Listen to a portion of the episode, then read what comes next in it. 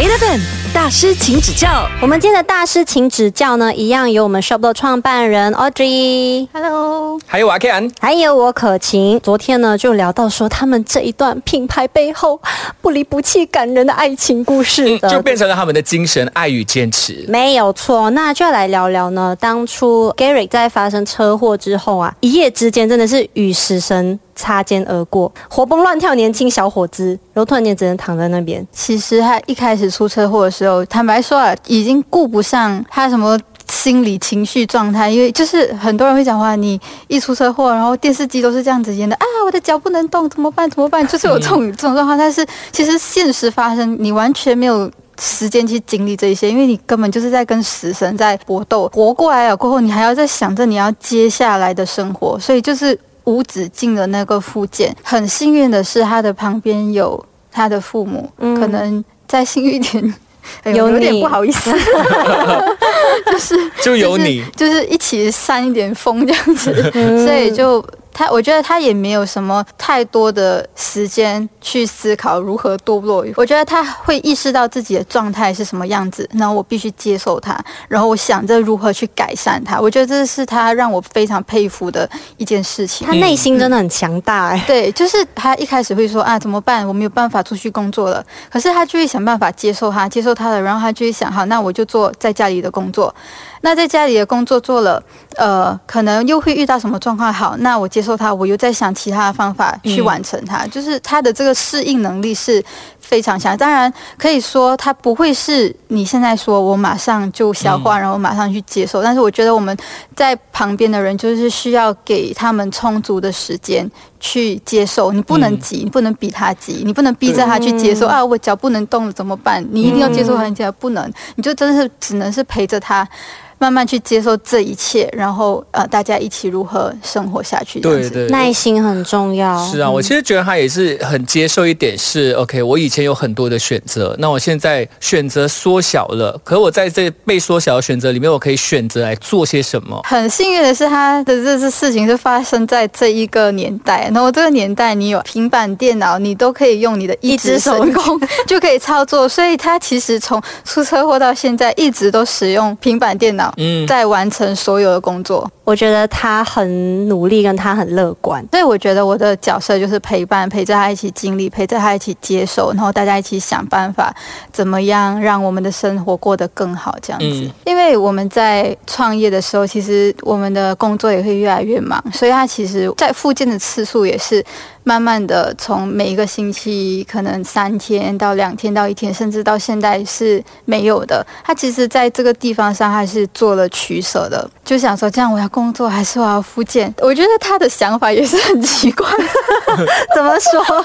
就是很多人就会讲说，哎、那是你的身体，你不去做，你就等下等于放弃你的身体。但是他就有跟我分享过他的想法，就讲说我今天做复健，我今天受伤的是我的神经受损，我做十年我站得起来吗？嗯，那可是我今天用这十年的时间时间，我去赚钱，我可能十年后我是有能力可以买到一个让我站起来的机器，或者是我有能力去做一个那个时候已经科技那么发达，它可能有这样子的技术可以还原我的神经的手术但是我是有能力去做的。他很有远见呢。对而且他是一个还蛮理性的人，就很多事情都其实都分析的还蛮远的。透彻，对啊，没有最重要的是你懂得分析之后，你还会去做。对，这点也是很重要。Eleven 大师，请指教。你觉得马来西亚对于轮椅使用者的便利度啊，到哪一个程度啊？现在？当然，我觉得马来西亚在就是轮椅使用这一方面，算是还没有发展的很完善。除了一些比较大规模的嗯商场，他们是比较重视这一块之外，大部分的商场，我相信八九十八线的商场，他们在轮椅使用。的方面也没有到说，虽然大家都标明着 wheelchair friendly friendly，也有预了那个呃 wheelchair 的卡棒，现在已经不是讲说呃你我们有那个 wheelchair 的卡棒，然后呃其其他的人来使用。我觉得人民的意识已经慢慢提升到他们不会去做这件事情。可是以前很多吧？对，以前很多然后会被拍照，然后放上网被骂，但是我觉得现在就还好。现在的问题，我觉得比较多是在很像。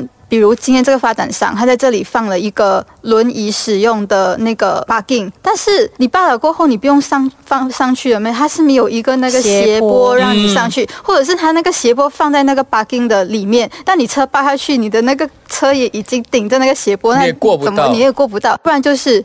卡巴放在这边，这从这个卡巴的位置到那个入口，它有一个很大的 hum，你要一个轮椅使用者怎么跨过那个 hum？对，就是这些小细节，它不是人民可以改善的问题，它是必须是发展商或者是政府，它必须宣导的那种意识，跟他们在就是发展这一区可以做的那些规划的一些条件、一些改变。对对，对于轮轮椅使用者来讲，你有一小点的不不便利于他们，只要一个很小的动作，他你都会阻止他们想要往外走的一个心，越来越封锁，越来越封锁，越来越封锁。对对，当然这一次呢，我们呃也是说到呃 Gary 很佩服非常的欸敬佩，甚至呢，他还连续两年有入围那个马来西亚十大杰出青年，对不对？是，哇欸所以当初第一次入围的时候，你们的想法雀跃，雀跃万分。那时候我记得我们在办我们的 HQ，然后他就忽然间讲，好像有入围哦，而且很搞笑的是，他那天第一次入围的时候，他的名字还被写错，哦所以我们就一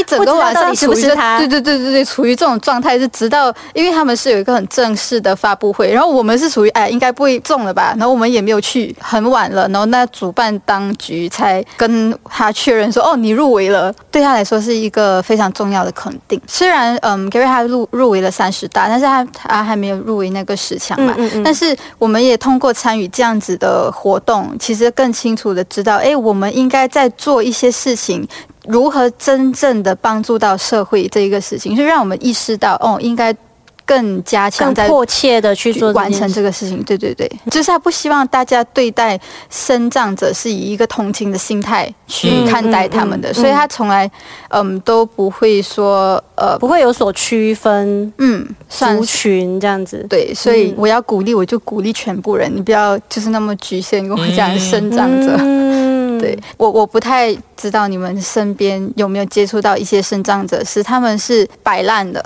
给我吃咯，给我钱咯，给我什么咯，呃他其实是嗯不希望。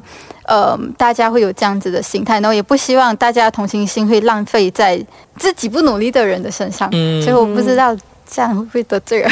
你不要说生障，一般人也很多在家里摆烂啊，啊不工作当蛀米大虫啊什么的。所以我觉得 Gary 那个想法是很好的。嗯所谓的这一些人生的建议啊，这些鼓励啊，的确是真的是给每一个人的。那我们明天呢，就来聊一下在这个职场上面的管理，因为毕竟呢，现在是你知道越来越大的一个团队了。嗯，interesting 啊！聊到员工这一块，我相信你们应该也有很多的声音、很多的心情啊，想要想要跟我们分享的。那我们明天再聊聊。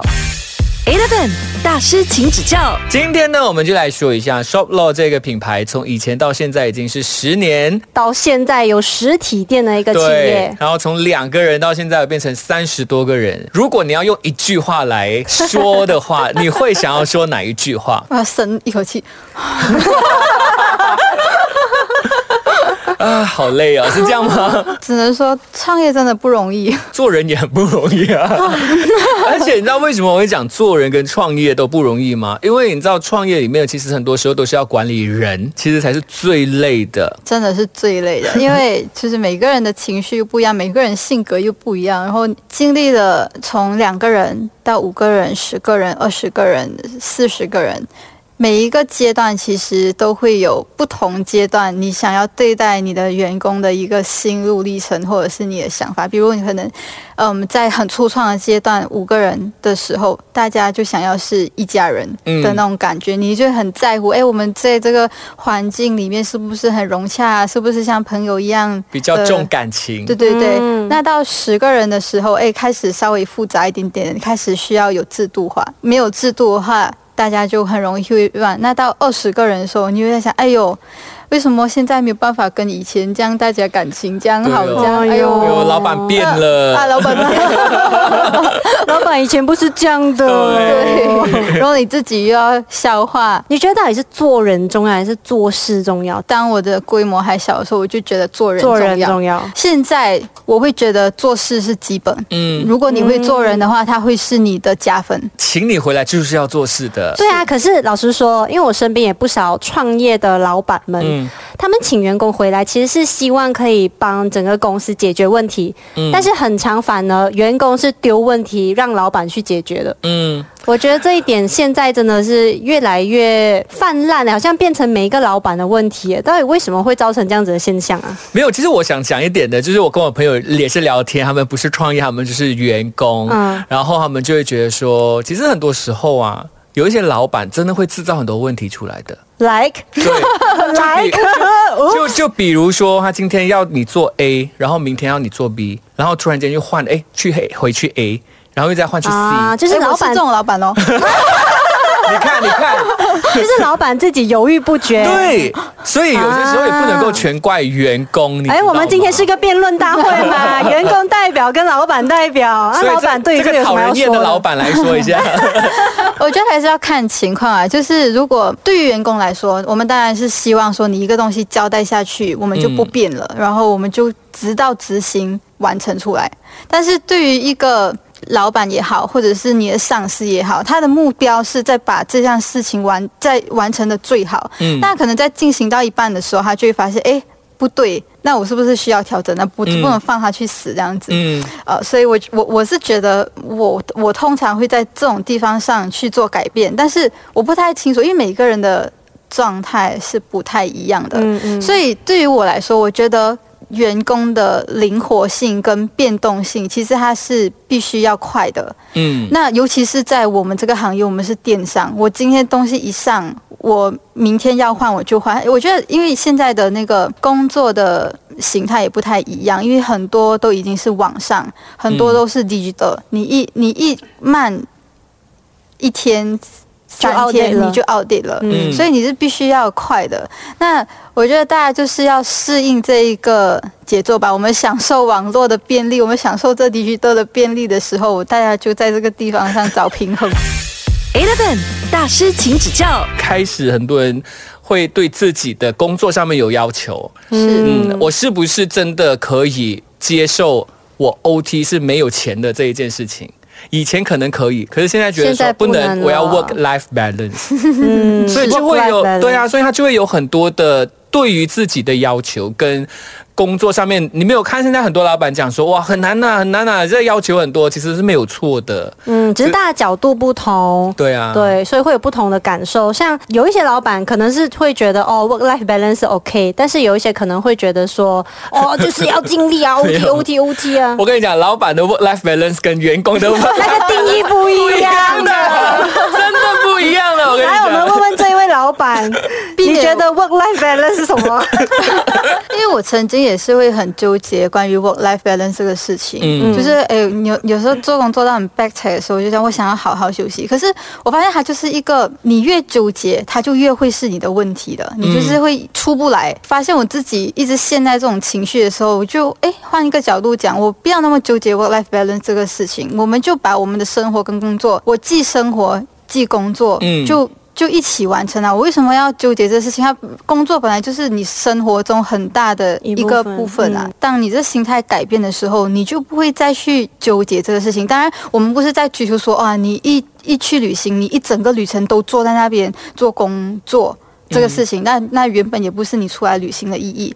那是不是可以说，哎，当我去旅行工作的时候，有一个很紧急的 email 需要我马上看、马上处理，或者是有一个紧急电话的时候，我马上嗯回复一下。但是这一些举动，它并不影响我接下来旅行的心态。嗯我觉得这是那一个心态。嗯对因为很，它其实很多事情都取决于你怎么样去反应那一件事情的一个心态。是。嗯其实我觉得很多时候都是看你自己怎么样对于你生活上面的责任这个看法，因为好像我们想要 balance，就是让我们在空闲的时间可以做自己想做的事情，这是我们生活上面对自己的要求。可是我们的生活的要求，其中一个部分是工作。工作其实，对，对你对工作上面有什么样的一些要求？你可能在当下你去做的时候，你不会觉得说，哈，我是在工作，嗯我其实就是在对我的生活负责。对，就是一个员工的责任心。对啊而且老实说，you will never know，就是你今天多做一点点，会不会老板对你改观？